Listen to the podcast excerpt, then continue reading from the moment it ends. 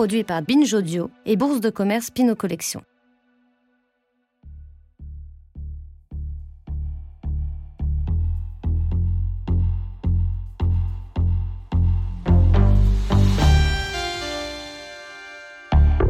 Ça a commencé comme ça, Mike Kelly.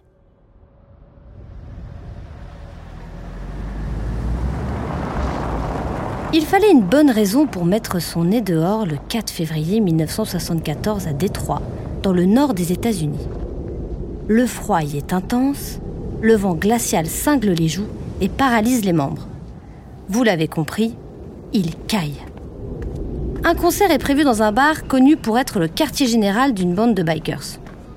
Un jeune garçon de 19 ans, féru de musique, compte bien y assister. Car ce lieu inédit accueille ce soir l'un des phénomènes rock du moment, Iggy and the Stooges. Leur dernier album, Raw Power, produit par David Bowie, a été boudé par la critique. Mais le jeune homme, lui, a saisi toute la puissance de ses morceaux, abrasifs, électriques, sauvages, comme lui en fin de compte. Dès l'entrée sur scène d'Iggy Pop, le garçon ressent la fureur sourde des motards face à son accoutrement il porte un juste corps de danseuse jazz avec une jupe à paillettes, tout simplement. Provoquant en diable, il mène la foule qui n'a pas l'habitude de ce genre d'énergumène et qui oscille entre fascination et agacement. La tension s'accentue lorsque le groupe se met à jouer Louis Louis.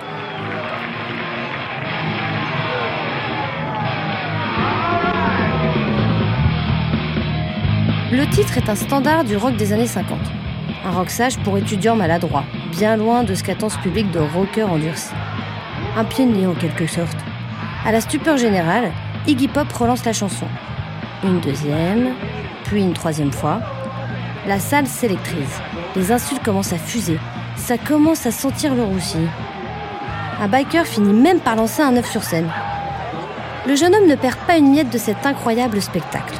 Il se tient fasciné au milieu de cette confrontation elle devient physique. Iggy se jette dans la foule et déclenche une baston générale qui fait voler les chaises et les tables à travers la salle. Il y a eu de la casse, valait mieux pas être dans les parages. Hein Ladies and gentlemen, with Louis Louis, and thank you very much to the person who threw this glass bottle at my head. nearly killed me, but you missed again, so you have to keep trying next week. 15 minutes plus tard, on rallume les lumières. Le groupe a pris ses jambes à son cou. Dans la salle, il reste ce jeune homme. Ébahi, stupéfait, probablement pompette aussi. Pour lui, soudainement, l'avenir s'éclaire.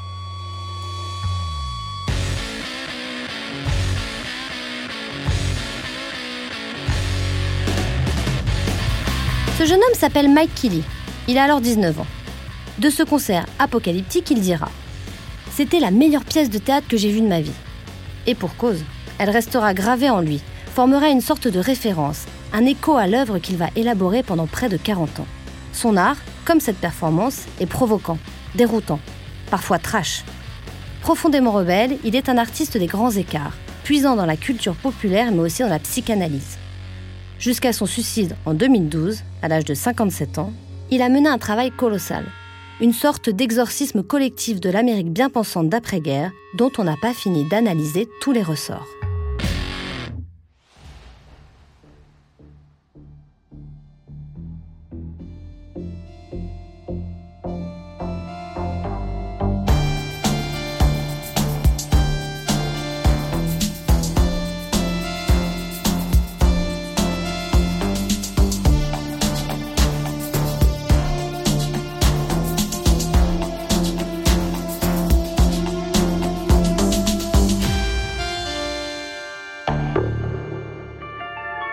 Ça a commencé comme ça.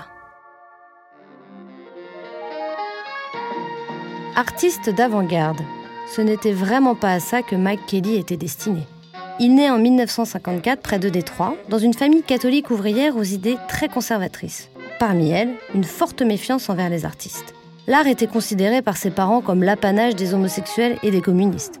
Ambiance Et moi, dira Mike Kelly plus tard, en tant qu'artiste, j'étais considéré comme un martien. La relation avec ses parents est donc tumultueuse, on s'en doute, et déjà saupoudrée de provocations. Mike Kelly apprend le tricot et le crochet contre l'avis de son père qui veut le voir faire du sport comme les autres garçons de son âge. Il entre finalement à l'université du Michigan à l'âge de 18 ans. Nous sommes alors en 1972.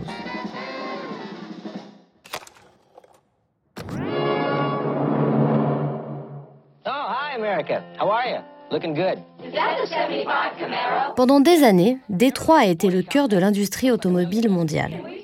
Tous les plus grands constructeurs se sont installés ici, drainant des milliers de travailleurs. La ville a prospéré de manière fulgurante. Mais les années 70 sonnent la fin de cet âge d'or. Et maintenant, les usines ferment. 300 000 travailleurs sont licenciés. 300 000. Et on brade la camelote. Les promesses d'avenir se sont étiolées. L'Amérique est embourbée dans le chômage et les luttes pour les droits civiques. Comme une partie de sa génération, Mike se tourne alors vers les cercles anarchistes et d'extrême gauche. La contre-culture pour lui est synonyme d'émancipation.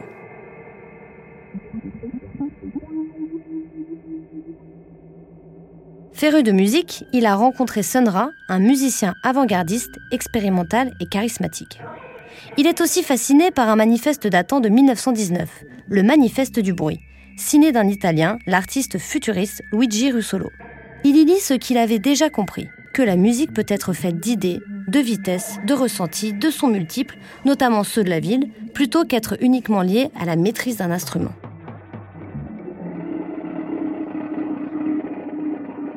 Ce mouvement bruitiste, qui invite à se servir de toutes sortes de machines et de sources sonores, fonde la musique expérimentale et notamment ce qu'on appellera la noise.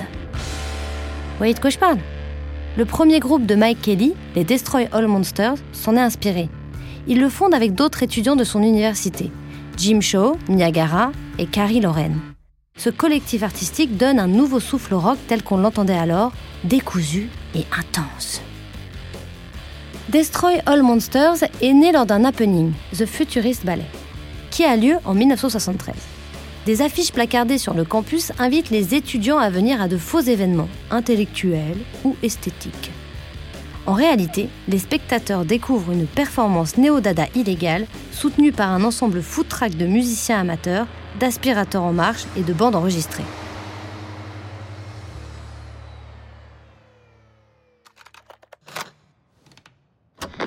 Notre approche était assez éclectique. Nous n'étions pas exclusivement liés au rock, mais en même temps, nous voulions retrouver l'énergie brute, bruyante du rock. Mais aussi une certaine intelligence, parce qu'après tout, la musique rock est faite de formules, de conventions, et on peut jouer avec ces conventions.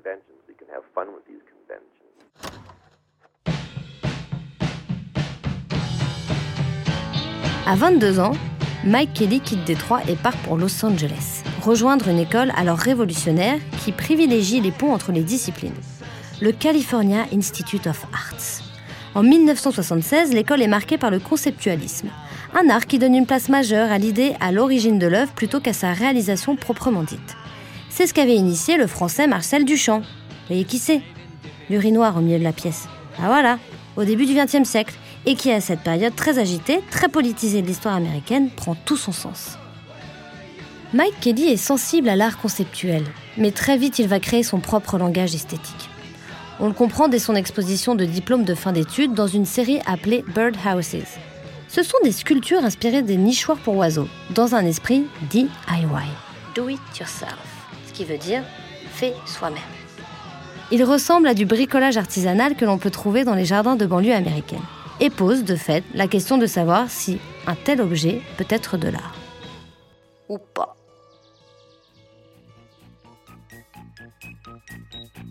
Dans les années 80, Mike Kelly s'impose sur la scène californienne, à un moment où les artistes sont de plus en plus nombreux à s'installer à New York. Son œuvre est très élaborée et se construit d'abord autour d'éléments de la culture populaire. Il ne néglige pas pour autant les installations et les performances, ce par quoi il a commencé. Comme avec Plato's Cave, Roscoe's Chapel, Lincoln's Profile. Une œuvre embrassant à la fois le théâtre, la musique noise et la performance scénique. Tout ça à la fois. En 1986, une représentation marquante a lieu avec le groupe de post-rock Sonic Youth.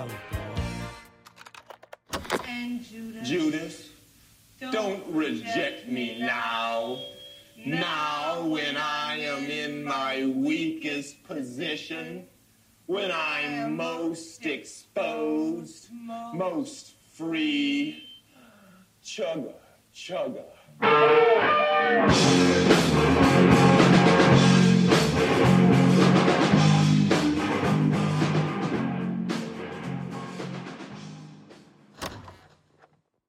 La fin des années 80, il entame la série qui le fera connaître du grand public, Half a Man, réalisée avec des peluches, des bannières ou du tricot. C'est son père qui devait être content. Il pose des questions philosophiques et psychanalytiques, réfléchissant à l'enjeu de ces peluches, objets du quotidien liés au monde de l'enfance et à son innocence. Leur aspect, vieilli, usé, provoque un certain malaise. Comme si ce qui était réconfortant et protecteur subissait une forme de distorsion. Au journal Le Monde en 2006, il dit d'ailleurs à ce sujet J'ai beaucoup travaillé avec des peluches. Personne ne penserait à considérer ces formes populaires en termes d'auteur. Mais pourquoi ce nounours a-t-il été conçu ainsi? À qui était-il destiné? Rien n'est innocent. Tout est politique. L'une de ces peluches figure sur une pochette de l'album Dirty de Sonic Youth, qui deviendra culte. Mike Kelly aime déconstruire ce que nous prenons pour acquis objets, habitudes, rites de notre quotidien. Sa production est abondante et incroyablement diverse. Il associe des éléments disparates, d'origine, de matières différentes, parfois repoussantes, des objets artisanaux, parfois ramassés, qui ont été oubliés, jetés. Souvent, il tourne ses mises en scène en subversion, les tire vers la pornographie, la scatologie, exprimant des contrastes saisissants, dérangeants. En ce début des années 90, il réalise que des rumeurs circulent alors autour de son travail. Voyant les thématiques de ses œuvres, certains observateurs supposent que Kelly a dû être maltraité dans son enfance. Au lieu de le nier, il prend en charge cette position de victime, s'empare de cette biographie peut-être fictionnelle et travaille sur la théorie de la mémoire traumatique refoulée.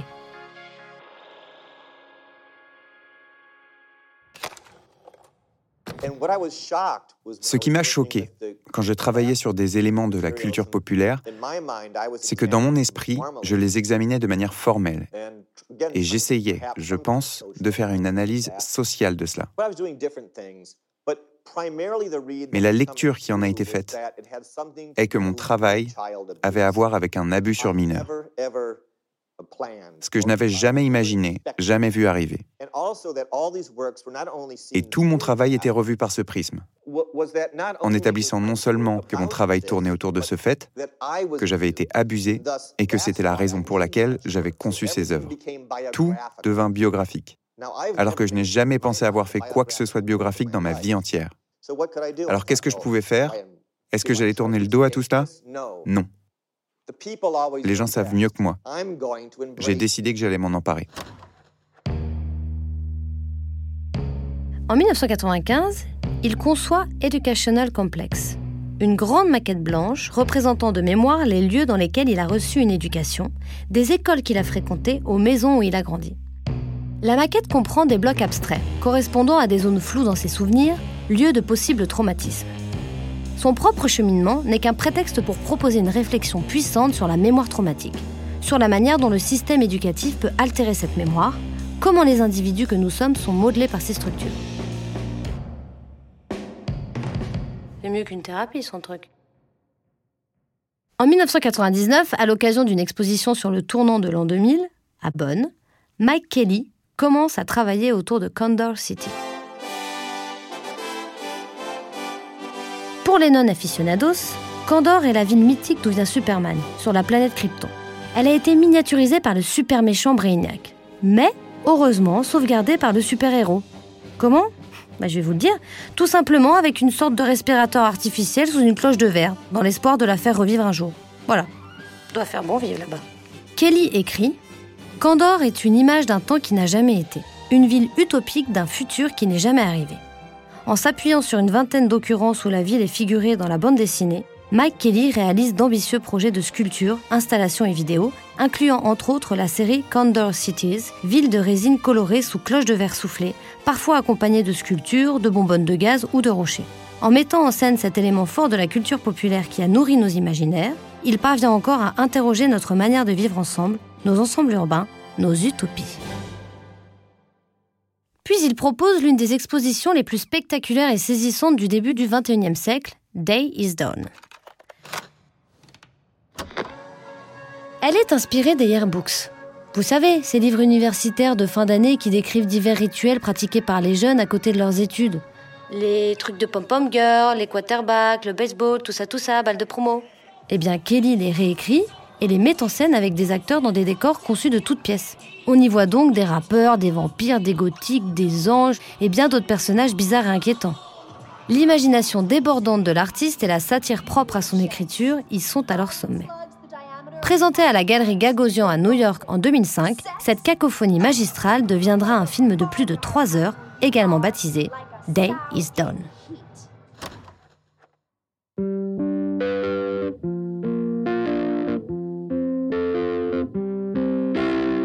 Mike Kelly s'est donné la mort chez lui le 31 janvier 2012. Il se tenait de plus en plus en retrait de sa célébrité grandissante et n'a jamais caché une tendance à la dépression. Il est aujourd'hui une figure influente majeure de la scène artistique actuelle. Il a toujours soutenu les jeunes artistes, notamment à travers sa fondation, toujours en activité, la Mike Kelly Foundation for the Arts. L'un de ses objectifs avoués est de soutenir l'esprit critique, la prise de risque et la provocation dans les arts. Un programme qui lui ressemble parfaitement. Car il l'a souvent dit, l'art lui a permis de domestiquer sa rébellion. Sans l'art, avouait-il, il serait devenu une bête sauvage. well done, Mike. C'est réussi.